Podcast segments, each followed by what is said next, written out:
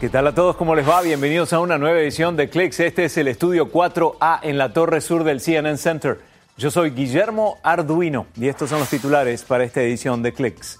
Google presenta sus nuevos dos teléfonos Pixel, auriculares que traducen a más de 40 idiomas y renueva su interés en el Internet de las Cosas. Más opciones para todos. Además, sube escaleras, trepa en espacios reducidos y manipula su cuerpo a través de espacios muy estrechos. Es el nuevo robot de Honda para uso en situaciones de riesgo.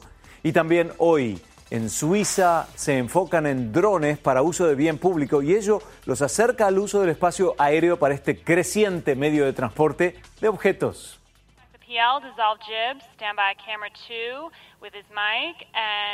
Turn off the nano walk lights in three, dissolve. Y quiero comenzar, gracias Victoria, quiero comenzar con el reciente lanzamiento de una nueva colección de dispositivos de la firma Google.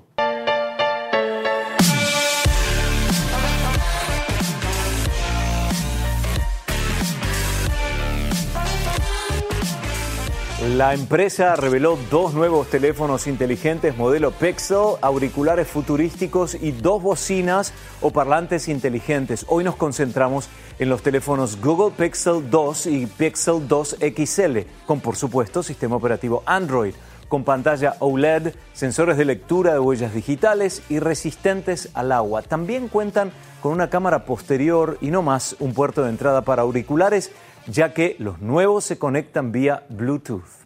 Los dos teléfonos en su versión normal y large ofrecen el sistema Lens que con la cámara capta objetos o información de objetos y animales a través de su sistema inteligente. En esta oportunidad Google también lanzó auriculares inteligentes que traducen a más de 40 idiomas, bocinas o parlantes y un sistema llamado Google Home para escuchar las noticias o podcasts. The newest member of the Google Home family. También encender, apagar luces cuando uno se lo indica oralmente o conectar la alarma del hogar cuando nos vamos a dormir. Hay más productos que se dieron a conocer en este lanzamiento que coincide con el inicio de la temporada comercial de la Navidad.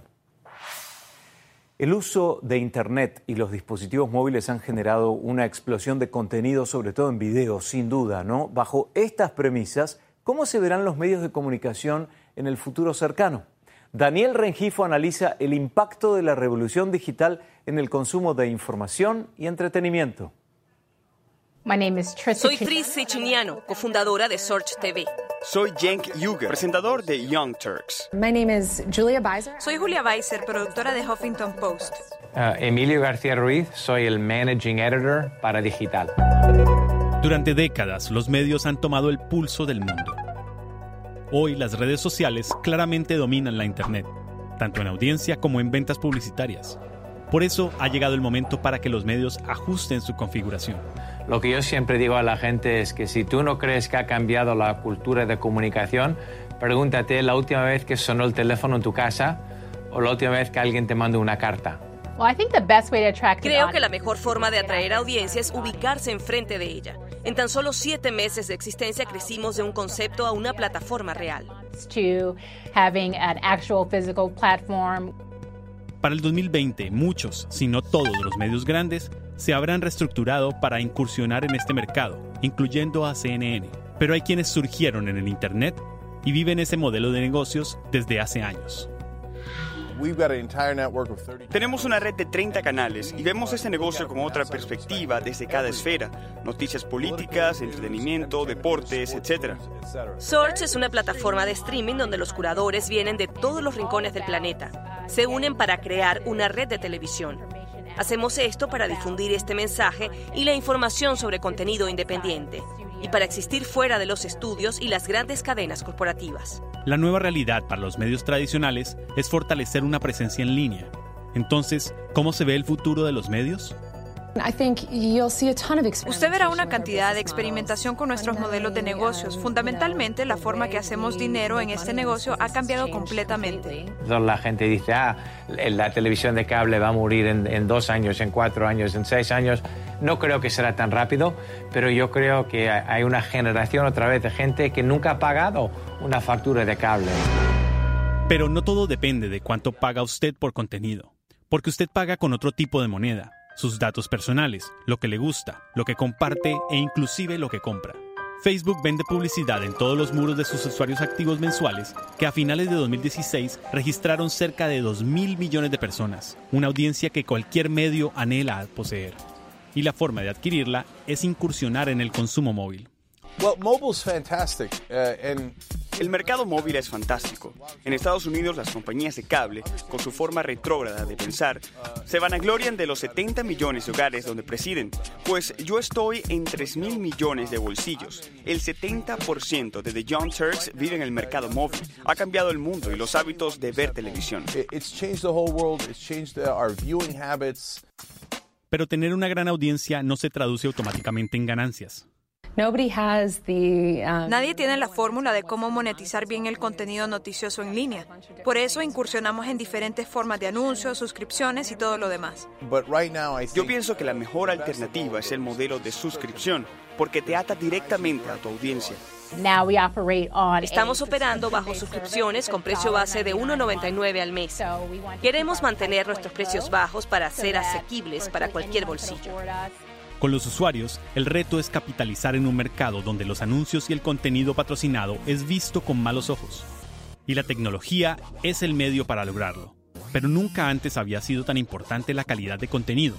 Entonces, ¿qué sigue? La realidad virtual es una gran oportunidad para contar historias viscerales. Funciona para historias emotivas y creo que será una herramienta y tendencia clave en el futuro. High-end storytelling being a big trend in the future. Esto, una de las cosas más interesantes va a ser lo que, lo que llaman over the top, ¿verdad? La, la televisión que coges tú sin necesitar una compañía de cable que te viene por el internet en una, en una caja pequeña que te cuesta 100 dólares. Esto es la gran revolución que vais a tener en, en la televisión. Creo que las noticias deben verificar los hechos. ¿No es ese nuestro trabajo? Claro que sí. Pero creo que hoy en día, para atraer a la audiencia, hay que motivarla de manera orgánica, para así ganarse la confianza de la gente.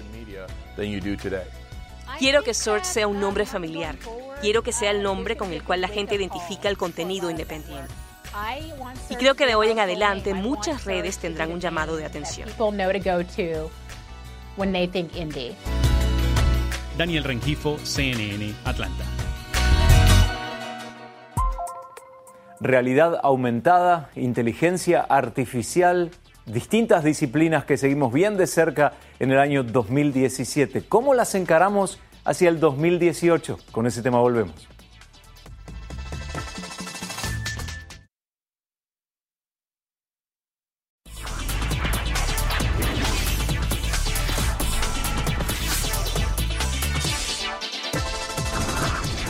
¿Cómo vemos el mundo a partir de los avances tecnológicos? Y que son muchos, ¿no? Hologramas, realidad virtual, realidad aumentada, son algunas de las innovaciones interactivas que influyen en la forma en que, por ejemplo, hacemos compras, participamos de actividades culturales o hacemos visitas a atracciones.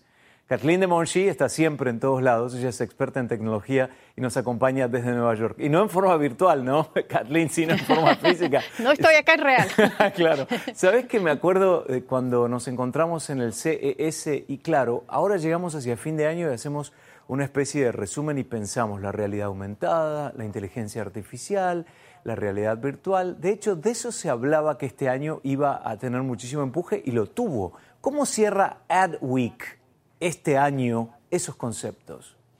Uno de los gran wows que he visto es un holograma en 3D que de verdad te trae el mundo virtual al mundo real. Entonces, por ejemplo, Roger Federer, jugador de tenis, le crean un holograma y tú puedes interactuar y jugar tenis con él. También puedes escuchar música o hasta jugar con un drone. Es una manera interesantísima para las compañías de hacer marketing nuevo, porque fíjate, la compañía Ventana que está propagando estos hologramas, tú captan tu nombre, tú tienes que entrar tu correo electrónico primero para empezar a jugar y claro que ahora mucha gente le encanta jugar, van a poner tu nombre y van a poder ver tu edad y captan esas informaciones poderosas de marketing. Así que los hologramas son algo interesantísimo. Ahora, ¿cómo podemos hacer para traer el tema de los hologramas al mundo real? O de alguna forma, ¿cómo funciona? Porque venimos hablando de hologramas hace bastante tiempo, pero no en el mundo real, sino en el virtual. Claro. Bueno, ahora este acabo de ver el primer conserje en holograma y es interesantísimo porque ahora tienes el holograma de ventana con eh, todo lo que es eh, artificial intelligence de la compañía Satisfy. Entonces, por ejemplo, le puedes hacer preguntas. Tú llegas a una tienda, le puedes decir dónde está la comida, dónde me, puedo estacionar, dónde encuentro el baño y con toda esa eh, inteligencia artificial pueden ver si tú estás contento o si estás triste o si estás enojado. Entonces, si estás enojado, te dan informaciones de una manera diferente. Y bueno, esto va a ser la nueva manera de verdad que vamos a ver que todos los, eh, todas las tiendas grandes ya van a poder este año eh, dar información y ver cómo el público se siente. Es increíble, porque uno, si esto lo pensara Kathleen hace dos años, diría, no, es una locura, esto es imposible, no va a suceder, ¿no? Y ahora lo manejamos nosotros en forma diaria. Pensemos, por ejemplo, en las compras, ¿no? ¿Quién iba a decir que uno iba a comprar por Internet para recibir el producto en pocas horas o en pocos días? Y lo hacemos. Ahora, integremos el tema de redes sociales a este tipo de disciplinas. ¿Qué novedades habría? Estamos viendo en redes sociales para la música algo interesantísimo de una compañía que se llama Easy Drop. Va a existir el mes de diciembre. Yo lo acabo de ver en beta porque no existe todavía, pero imagínate, tú vas a poder compartir música en tiempo real con tus amigos y bueno, si tú tienes miles de amigos, puedes escuchar la música que está escuchando, por ejemplo, LeBron James, pero al mismo tiempo él puede integrar sus nuevos zapatos y tú los vas a poder comprar a ese minuto. Así que una manera muy poderosa ahora para hacer marketing de, maneras eh, muy interesantes.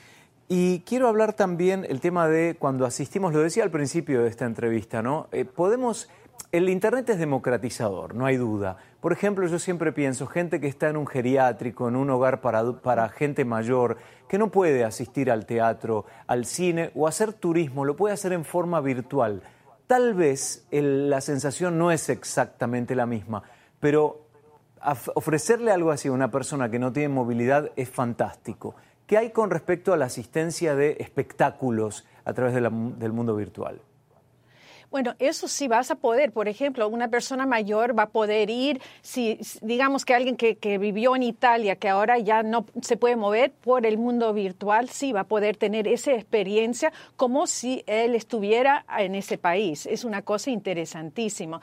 También estamos viendo en museos y lugares culturales a los niños de la generación 7, eh, no les gusta mucho los museos, dicen que no es interesantísimo porque ellos ya están, eh, han vivido con las pantallas desde que son, eh, desde que tenían dos años. Claro. Que desde que nacieron, tiene razón. Así que a, través de la realidad aumentada, los museos se están reinventando y ahora ya en San Diego, en St. Louis, están empezando a entregar aplicaciones donde tú le puedes hacer preguntas a un cuadro y el cuadro te, te habla. Entonces un niño ya está captado y le interesa. Y bueno, los museos ahora van a tener ese cool factor que no tienen por el, Qué interesante, increíble. ¿eh? Bueno, para chicos y para grandes también, no solo la, la generación Z. Kathleen de Monchi, muchas gracias, un gusto verte, gracias. ¿eh? El placer es mío. Vamos a hacer una pausa para ponernos al tanto de las noticias más importantes a esta hora en CNN.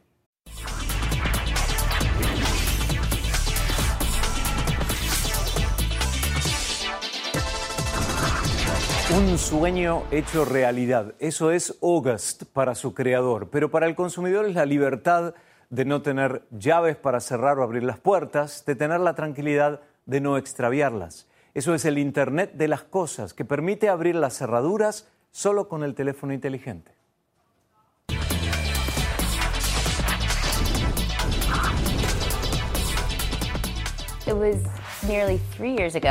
Fue hace casi tres años que nos sentamos en unas escalinatas y usted tenía esta idea de una cerradura inteligente.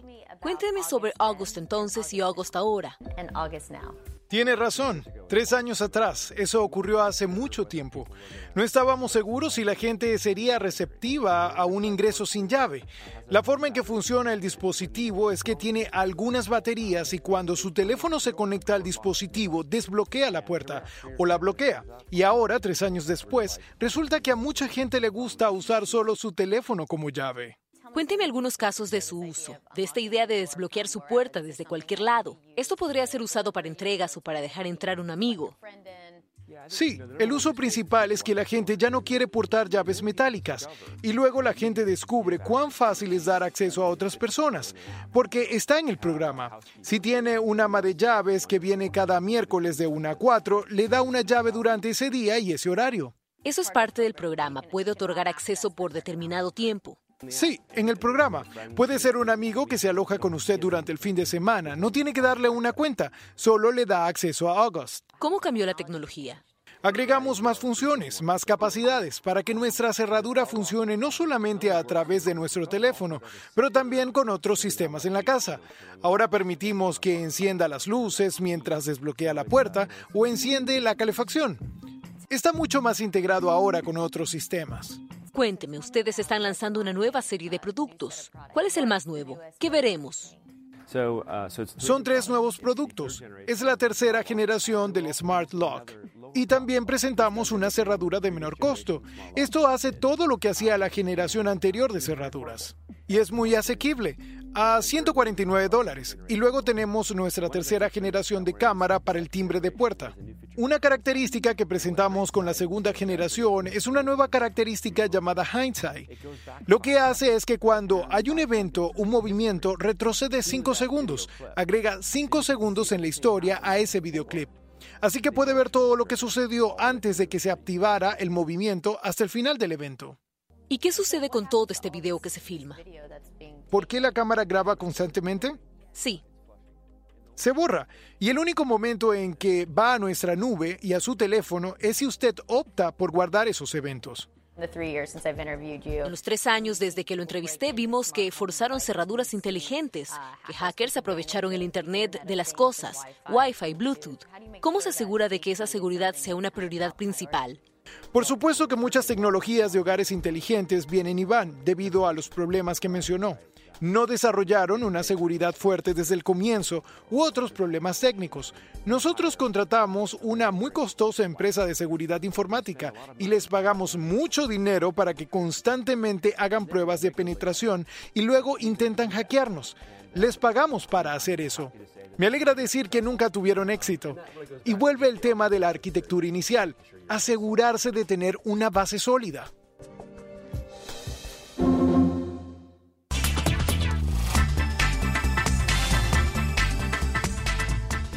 La empresa Honda presentó su nuevo diseño de un robot diseñado para asistir en caso de desastre. Se llama E2DR, que está capacitado para subir escaleras, trepar espacios reducidos y manipular su cuerpo a través de pasajes muy estrechos. El robot Honda E2DR está diseñado para desempeñar sus funciones en ambientes donde el ser humano no puede o no debería estar y son ideales para situaciones hostiles y hasta de alto riesgo, ya que son inmunes a la mayoría de los químicos tóxicos y nocivos. Por ahora están conectados a un cable, pero ya Honda trabaja en la versión futura que contempla la operación sin cables a través de control remoto.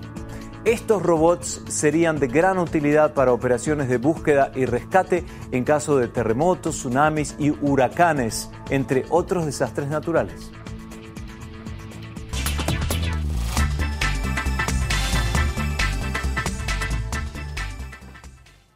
Drones y más drones, pero el obstáculo es la autorización para operar el espacio aéreo. Ahora en Suiza, una empresa se enfoca en drones para bien público, lo que la acerca al inicio de sus operaciones. Con eso volvemos.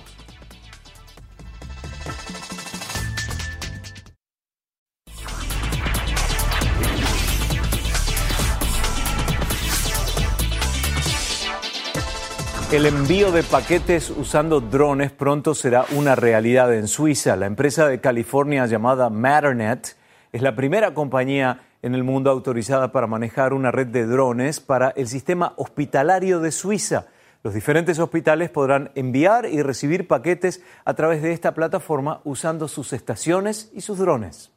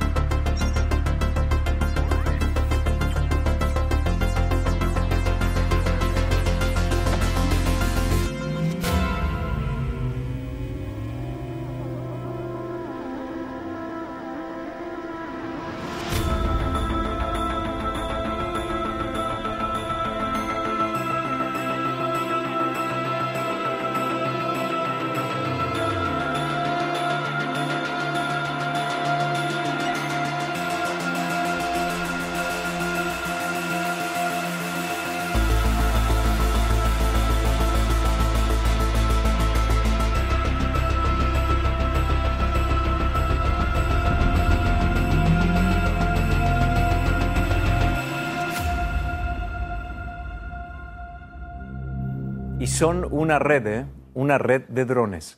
Se nos acabó el tiempo por esta edición de hoy. Estamos en facebook.com barra clickcnn. Yo soy Guillermo Arduino.